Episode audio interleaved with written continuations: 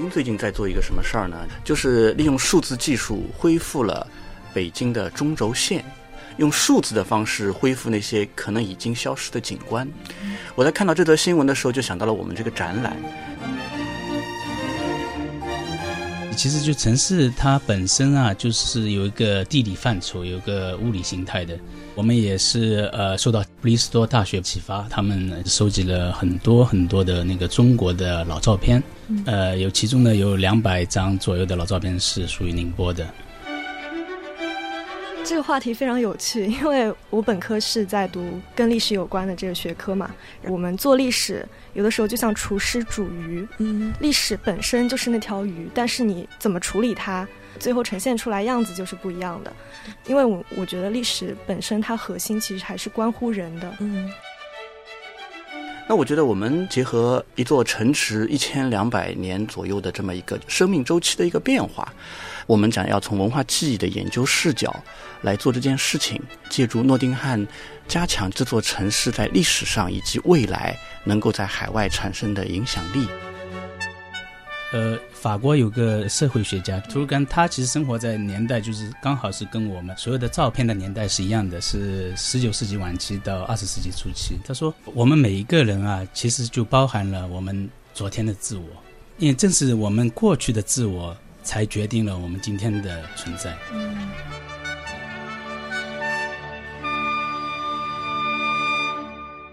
欢迎各位收听会客厅新一期的播客，不准无聊，我是小轩。啊，今天我们会聊到一个关于数字历史与城市记忆的话题。前段时间，不知道大家有没有留意到，在幺幺七艺术中心举办了一个海外宁波记忆的展览。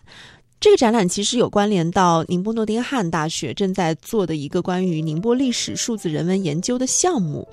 然后在开幕的当天，其实我跟今天聊天的几位嘉宾也做过一个简短的交流。呃，对，其实我们都觉得这个展览本身和这个项目之外可以延展的话题还是挺多的，所以今天也算是一个延续吧。呃，也非常荣幸的邀请到我们的三位聊天嘉宾。首先，也是大家非常熟悉我们节目的老朋友了，宁波文化旅游研究院的副院长宋真老师。大家好。还有两位是宁波诺丁汉大学宁波历史数字人文研究项目组的成员，呃，一位是建筑系的教授谢金教授。啊，大家好。嗯，另一位项目组的成员，呃，宁波诺丁汉大学国际事务与国际关系系的学生贺玉婷。大家好。嗯，那我们今天就从这个展开始聊吧。那我先简单的来介绍一下这个展览，非常有意思。它展出的是一八四零年到一九二零年这一段历史时期，曾经到过宁波的外国人拍摄的一些城市的老照片。然后从他们的角度，我们得以看到当时的宁波的城市的风貌、城市的建筑景观。然后再通过这些记忆，也跟我们现在的城市有了一个时空的连接。刚才也说，其实这个展览也是关联到呃宁诺正在做的这个关。于历史数字化的整一个项目，所以谢教授要不要来跟我们先介绍一下你们正在做的这个研究项目？其实就城市它本身啊，就是有一个地理范畴，有一个物理形态的。我们也是呃受到布里斯托大学启发，他们收集了很多很多的那个中国的老照片，呃，有其中呢有两百张左右的老照片是属于宁波的。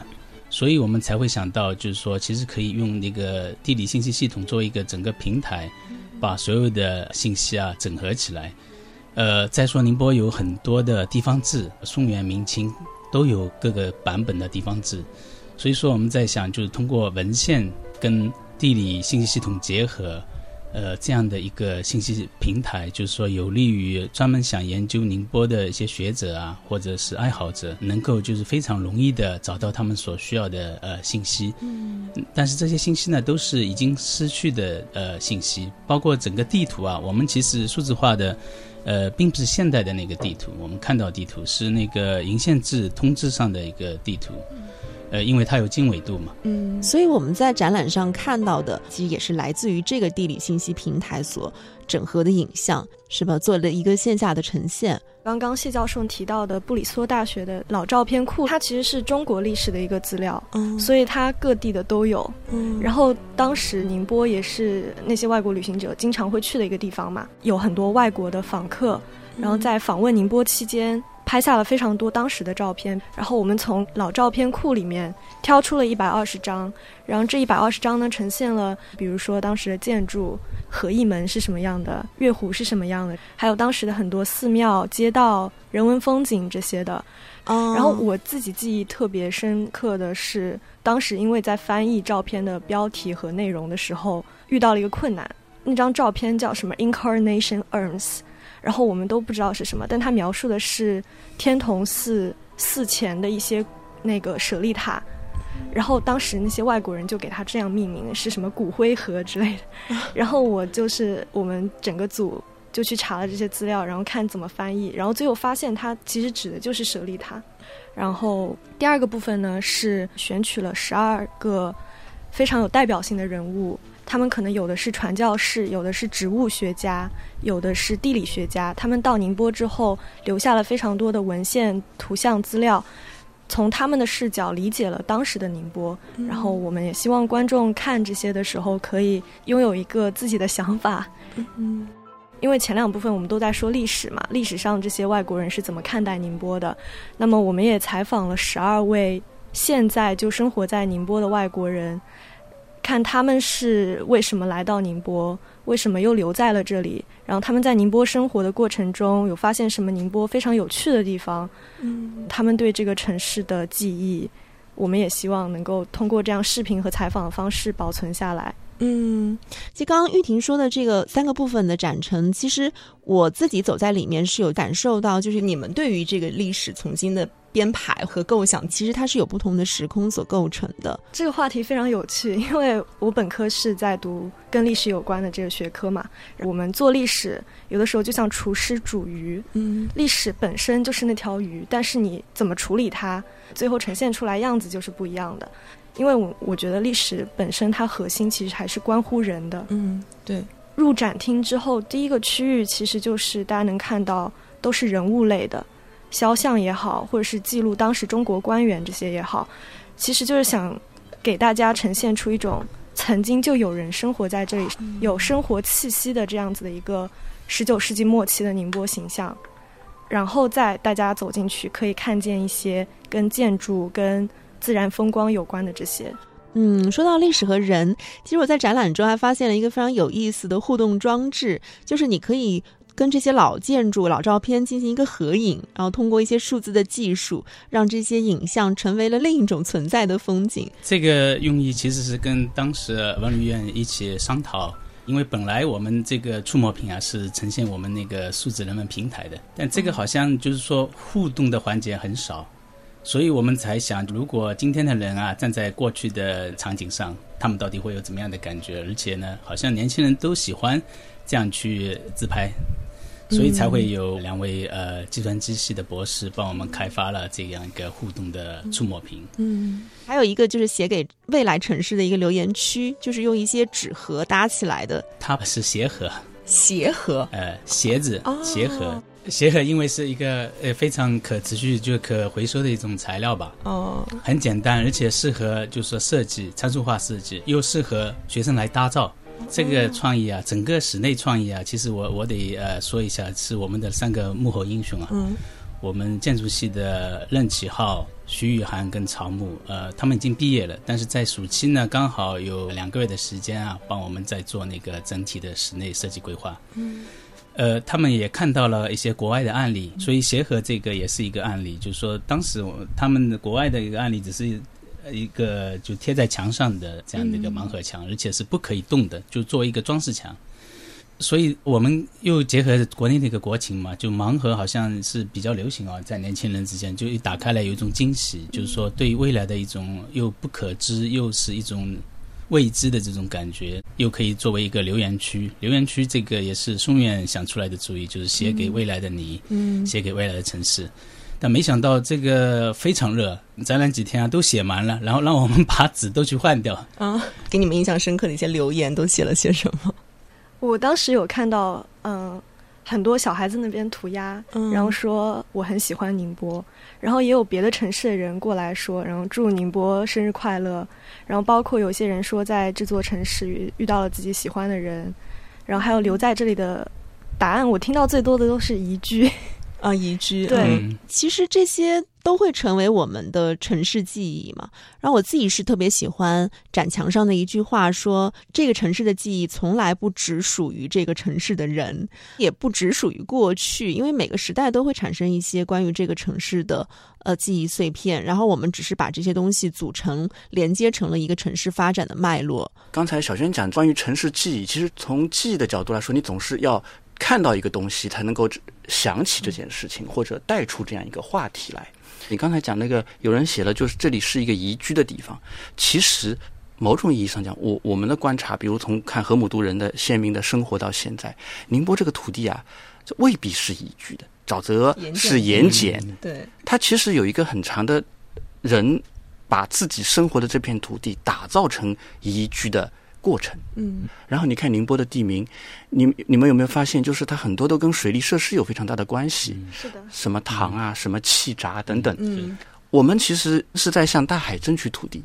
在有些区域，可能在历史上这块地本来只是一个滩涂或者怎么样的，我们通过围塘的方式把它变得宜居了，这个进程到现在其实还在继续，嗯，所以我觉得我们做一千两百年也好，做这个海外的人到这个地方来也好。其实归根到底，就是其实更多的思考是一座城市未来的出路和它的走向。我觉得我们在做这件事情的过程当中，本身就非常有意思。我们把这个项目的名称叫做“海外宁波记忆一二零零”。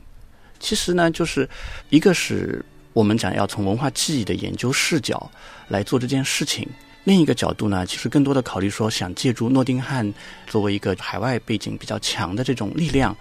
那么加强就是这座城市在历史上以及未来能够在海外产生的影响力。在历史上，可能比如说明州在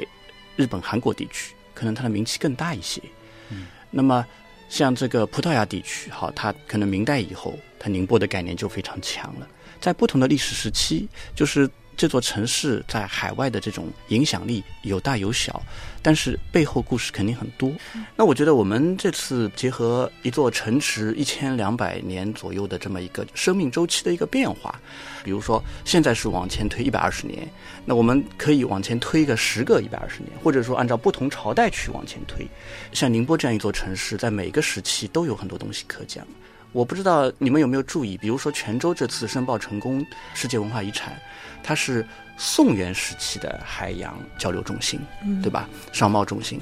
那么事实上，你看宁波在历史上就很特殊了。它在其实，在每个海丝的特定时代，它都非常重要，对吧？我要讲好宁波的这个故事，一定要用让西方人听得懂、能够理解和明白的方式去讲述。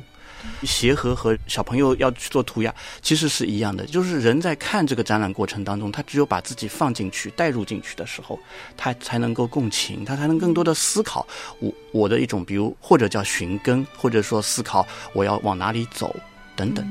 那我觉得这样的这种文化的输出也好，记忆的解析也好，它才会产生价值和意义。对，其实，在这个过程当中，我觉得互联网的介入，或者是说科技的进步，也在影响着我们对于历史的接受和感知的这个过程。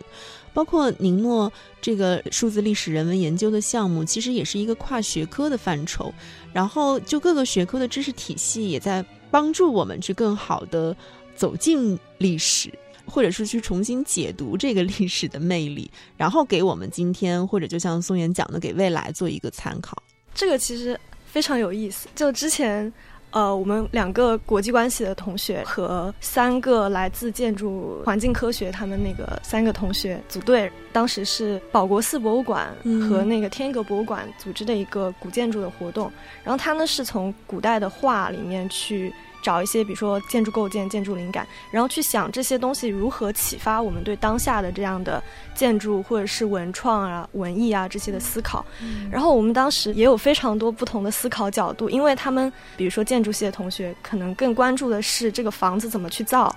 而我们是会去想。这个建成环境之后，它对人的心理有什么影响？然后最后我们就找了一个切入点，是去看古画里面人、还有建筑、还有鸟三种人、动物、建筑三者合在一起的这种角度，去重新思考了一下天人关系。嗯，但是当时很有意思，因为我们在被提问的环节被问了一个问题，就是说你们两个国际关系的学生为什么会来打建筑的比赛？对，因为还是像我刚刚说一样，不管历史什么，它其实都是关乎于人的。我们比较关心的是人怎么去看待这些和环境的互动也好，和历史的互动也好，然后人才能去思考，并且重新构建自己，就是你未来怎么去走。北京最近在做一个什么事儿呢？就是利用数字技术恢复了北京的中轴线。那中轴线其实就是从我们现在讲的故宫。正中的这条线对出去，沿着它的两边，用数字的方式恢复那些可能已经消失的景观。我在看到这则新闻的时候，就想到了我们这个展览，其实跟我们当时的这种想法有很多相似之处。那么，我觉得，呃，我们目前呢是用这个展览呈现了就是过去一百二十多年左右的这么一段历史。但上次我曾经也曾聊过，我说如果有可能，我们能不能在技术上？用数字的方式，就是比如说把我们宁波老的核心城区数字的方式给它还原出来。其实我知道谢教授他们其实有这样的考虑的，包括好像跟博物馆他们也在有这样的合作。因为是的，对，这里面其实有一个可以延伸的话题，就是数字如何更好的服务于我们的生活。以前讲的叫什么数字化辅助设计。但是如果随着 AI 技术的不断的发展，很可能就是就是直接叫数字设计了。嗯，就是有很多东西，就是你只是提出一个基本需求，然后它就整体来帮你来做事情。对对。那我刚才其实想到的是，我们这个展览当中呢，就是说，一方面，因为你知道传统的中国文化当中有很多是讲天人合一。就是想要恢复到生态自然的这种状态。嗯，那我是觉得数字这个东西呢，它代表着一种其实是一个技术的方向。嗯，那未来我们再想重新回到这种人与自然和谐共生的时候，我们能用技术做什么？我觉得像这次你们的这个实验当中有很多有意思的尝试。是的，这是我当时的有一个想法，就是说海外宁波记忆，其实说反过来，并不是纯粹的海外的人去看宁波，是我们。这里的人去看海外的人在看宁波这样的一个三重意思，所以在想，就这个简短的一个历史，一百年的历史，能不能就是说把它放在一个悠久的中国的整个木构历史来来看这个事情？其实文化很多东西是我们看不到的。我觉得通过这次试验，想引起人的思考。所以说，在很多细节上，我们做了很多的考虑，包括镜框，我们特意做了一个榫卯的，嗯，呃，我们用了一个参数化设计的椅子。然后我们有又有三个亭，亭其实跟中国的文人文化、园林文化呃结合的很密切，所以说我们通过这样一个木构，从古至今的一种木构作为一个就是背景吧，想把短暂的历史通过一个悠久的历史来呈现出来，呃，这也是一个一个实验吧。嗯，我比较好奇，谢教授刚才你说的就是木结构的参数椅。这个是怎么设计出来的？参数化设计啊，是一个比较 流行的呃，当今的建筑中的一个概念，就是是伦敦的 AA 学院提出的。当时他觉得参数化设计可以解决城市的很多问题，就是说你修改城市的参数，城市的整个就是街道啊，比方说你输入有多少车辆经过，它的街街道会变宽变窄，就是说所有的东西他觉得可以通过计算机来解决的。我们这个参数仪也是这个曲线啊，什么在走向啊，什么其实是以以输入的数字形式，然后这个物理形态就产生了。哦，这个很很现代的一个设计方式吧。嗯，我插一句，我很好奇，就这个椅子参数当时是按照让人家去做呢，还是说只是在旁边看？哎，是做的，其实没有人去做。我们我们拍了很多照片，我们坐在上面就是很稳定的，坐了十几个人啊。应该是我们。那天布展布完之后，大家团队在上面拍了一张合照，嗯，特别有趣。就科技的进步和不断的介入，它确实是或多或少改变了一些我们的生活习惯，或者我们说对于城市的规划、对于建筑的设计等等，然后也在影响到我们跟未来的这种关系。我今天在写个小短文。我们不是在做那个中日韩青少年的交流活动嘛？在这个过程当中，我们设计的其中一个单元是书法的专题。那我发现，就是三个城市的青少年，其实在书法这一块都已经开始变得陌生疏离。而你知道，中日韩这三个，我们从民族的这个文化来源的角度来说，其实都是用汉字，都是用毛笔，都是在一个相似的文化语境中生长起来的。那其实我们今天包括我们自己在内，大量的时间都是使用键盘，都不太用手工的方式写字。在这个过程当中，其实我们和我们过去的文字产生疏离感的时候，其实我们越来越离我们自己的文化越来越远。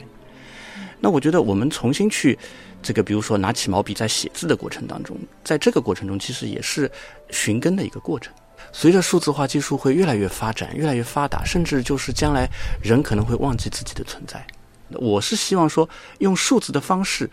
来帮助我们重新发现和定义未来的人。比如说，西方在工业文明之后，它是走向了技术能够解决人类的一切问题，但是最后发现，其实最大的问题是人类自己，而不是技术。这其实是一个科学哲学上的一个命题。呃，是的，我非常认同松远的讲，呃呃，最近也是看了一篇文章，芝加哥教授写的，就很多人文学者啊，他觉得那个数字人文好像是一个新的热点，嗯很多人都去研究数字人文。呃，数字人文确实很好，因为我们找资料啊就很快，呃，打关键字你就可以拿到很多的资料。但是这个并不影响我们的一个思考。我们其实做这个东西，其实并不是说我们一直在鼓吹数字是非常好的，其实是通过一个反思的角度，让我们去看待这件事物。嗯法国有个社会学家是 Emily Durkheim，图尔干，他其实生活在年代就是刚好是跟我们那个所有的照片的年代是一样的，是十九世纪晚期到二十世纪初期，就是他生活年代。就他从哲学上去说这样一件事情，他说我们每一个人啊，其实就包含了我们昨天的自我，因为正是我们过去的自我才决定了我们今天的存在。嗯但是很奇怪啊，就是说我们为什么无法能感受到过去对我们的影响呢？他回答了，他说：“因为过去啊，已经根深蒂固的在我们自身里面，成为我们潜意识的一部分。然后我们对现代当今最近发生的事情啊，特别生动的会感受到，包括什么概念，数字人文概念啊，什么互联网加的概念啊。他说是因为这些最新的事物啊，它是最近才发生的。”它并没有足够的时间被我们吸收，而成为我们自身潜意识的一部分。谢教授呢，因为刚才提到的人物是非常重要的一位社会学家嗯，是对啊。那么，其实我觉得，因为谢教授自己是搞建筑的，他讲这个话，我突然想到一个建筑社会学，嗯，就是因为建筑形态，其实它的背后的东西，就是你讲文化的东西后面，其实有大量的，比如说社会存在人的这种，就是所谓人际关系在其中了。嗯那你说中国古代的建筑，实际上它背后是它的高度、它的大小、它的晋升，都其实是背后是人的身份在这个社会中的显现。而最近还有一个很有意思的事情，不知道你们有没有注意到？呃，好像有一个很重要的城市规划奖，对不对？好像再一次颁给了巴塞罗那，说北京呃输给了巴塞罗那。然后在这个当中，就是巴塞罗那的那个房子的这个街区规划，很就棋盘格局的那种，嗯非常嗯非常有意思。那么后来就说，这种规划在人类的城市规划的历史当中，就是产生了非常特别的意义。嗯那又说，在一段时间之后，这种结构又太过于生硬，然后突然之间在这座城市出来一个很有意思的人高迪，嗯对吧？他的那种建筑是打破了那种非常僵化的格局的。嗯那我觉得我们今天在看我们这些数字照片一百多年前的宁波的时候，我们其实看到的除了是这个东西的变化之外，更要看到因为环境的变化。对于一千两百年来或者一百多年以来，人在这样环境中产生的变化、习惯的变化、思维方式的变化。一百多年以前，宁波其实是水道密布的，嗯我们的出行方式可能主要是用船，是的，那用船的思维方式和我们现在用车的方式肯定是不一样的。那么当年很多河道可能现在被填掉了。我这次在展览中就发现一个非常有意思的事情：我们办公楼的新的位置，北边的窗户看出去，哦，刚好就是可以看到天峰塔。那么过去解南大路这条路可能就是一个河道，后来被填掉了。对是的。然后我就在那个地方，就同样的位置找到了一张照片。哎，我说我们新的大楼的位置刚好可能就是这个城墙原来的位置。嗯这非常有意思。我还拍了一张是天童寺的古松道，这个松道现在依然存在。嗯这两张就是拍在现在的松道和古代的松道去做一个比较，包括那个山门的样子，你就会觉得就是哎，时代的感觉就会有很大的差异。但是这个背后其实说到底就是人的变化问题。对对对。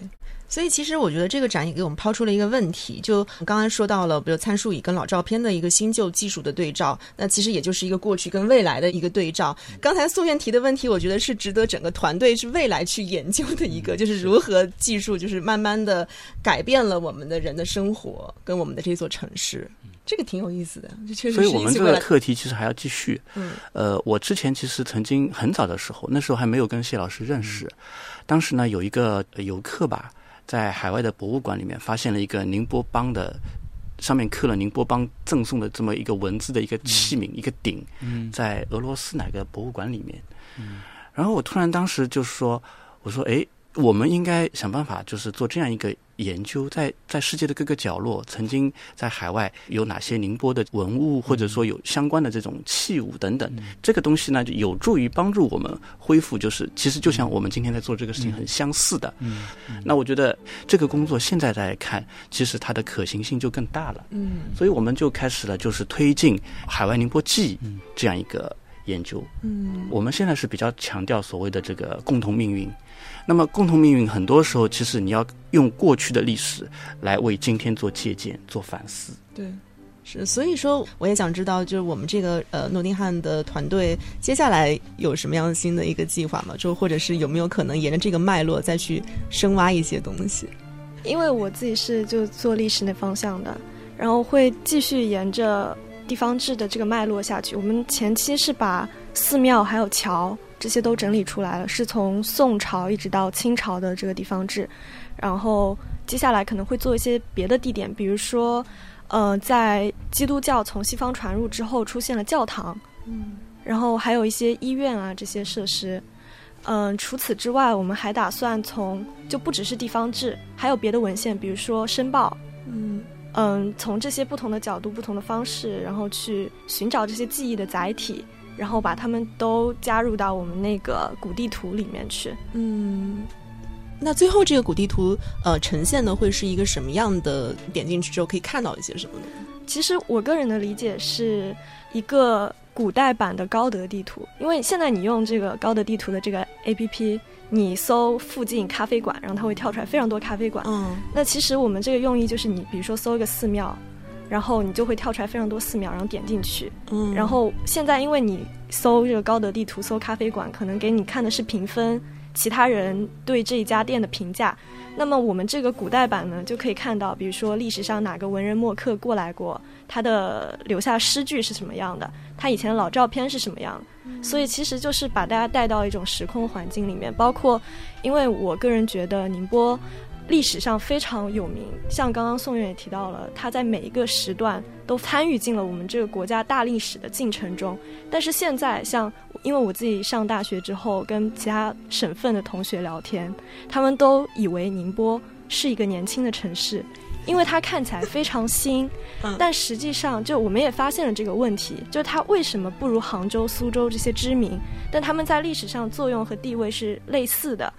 那么以后呢，就可以比如说地图上对照一下，看到哎，这个东西是我们这个地图上记载过，它可能历史非常悠久，也有可能你现在脚下这块砖的地方，它曾经是一个如何辉煌的庙，但是呢，因为一些城市规划的原因，它可能现在必须要变成一个别的东西、别的建筑物这样子，然后有一种传承和你可以寻找自己和这个城市的连接，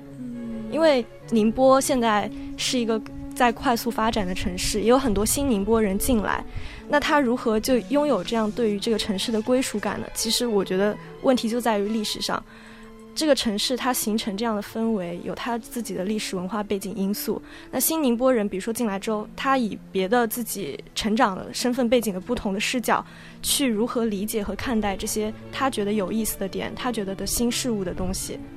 嗯，我的理解是这样的。工程非常浩大，非常，而且做起来我觉得特别有意义。呃，实话说，我们其实一开始在聊的时候，我觉得这个工作量其实非常巨大。嗯，但是我们一直在朝这个方向去做努力。从我们比如说从文化旅游宣传推广的角度，我们也很希望有这么个东西，就是一个游客进入到这座城市的时候，或者想要知道这座城市的时候，哎，看到这个地名的时候，本来叫这个什么什么桥，但是现在桥没有啊。嗯。然后这个背后的故事它会跳出来，会给你产生很多，让你产生继续往下的游下去的一个兴趣。那这个我们其实是非常期待的，所以我们也很愿意支持这样的项目，就是一起来把它做好。对，因为我马上要毕业了嘛，那可能我毕业十年后、二十年后，以校友身份回来的时候，看到哎，这个项目它还在，并且它越来越完备了。对。一开始我以为就是这个展可能只是给我们提供了一个西方的视角，但聊到现在，我就觉得它是在丰富我们的记忆，可能是一千两百年的记忆。虽然我们现在表面上看到这可能建筑消失了，但是我们在补齐，它也许在时间深处还依然停留。所以就是把那个过去、现在和未来，能够在这个城市里面更好的、更立体、丰富的叠加和体现，这可能就是我们最后想要达到的一个目的。嗯。其实虽然我们展期时间不不长，但我们其实也是希望通过这样一种方式啊，呼呃呼吁有更多的人加入进来，对于这个工作感兴趣的。你看这次过程当中，宁波的文史研究馆他们就开始加入进来，对吧？这还得到很多一些就是其他的方面的专家学者的支持。嗯，那我觉得我们也是想借这样一个机会，就是能够搭建这么一个平台。对。可能就是更大的一个团体了不仅仅是在这个组内更多的人进来大家一起来做这个丰富城市历史的事情。好今天聊的特别特别开心那我们今天的节目就到这里了跟大家说再见拜拜。再见谢谢大家再见。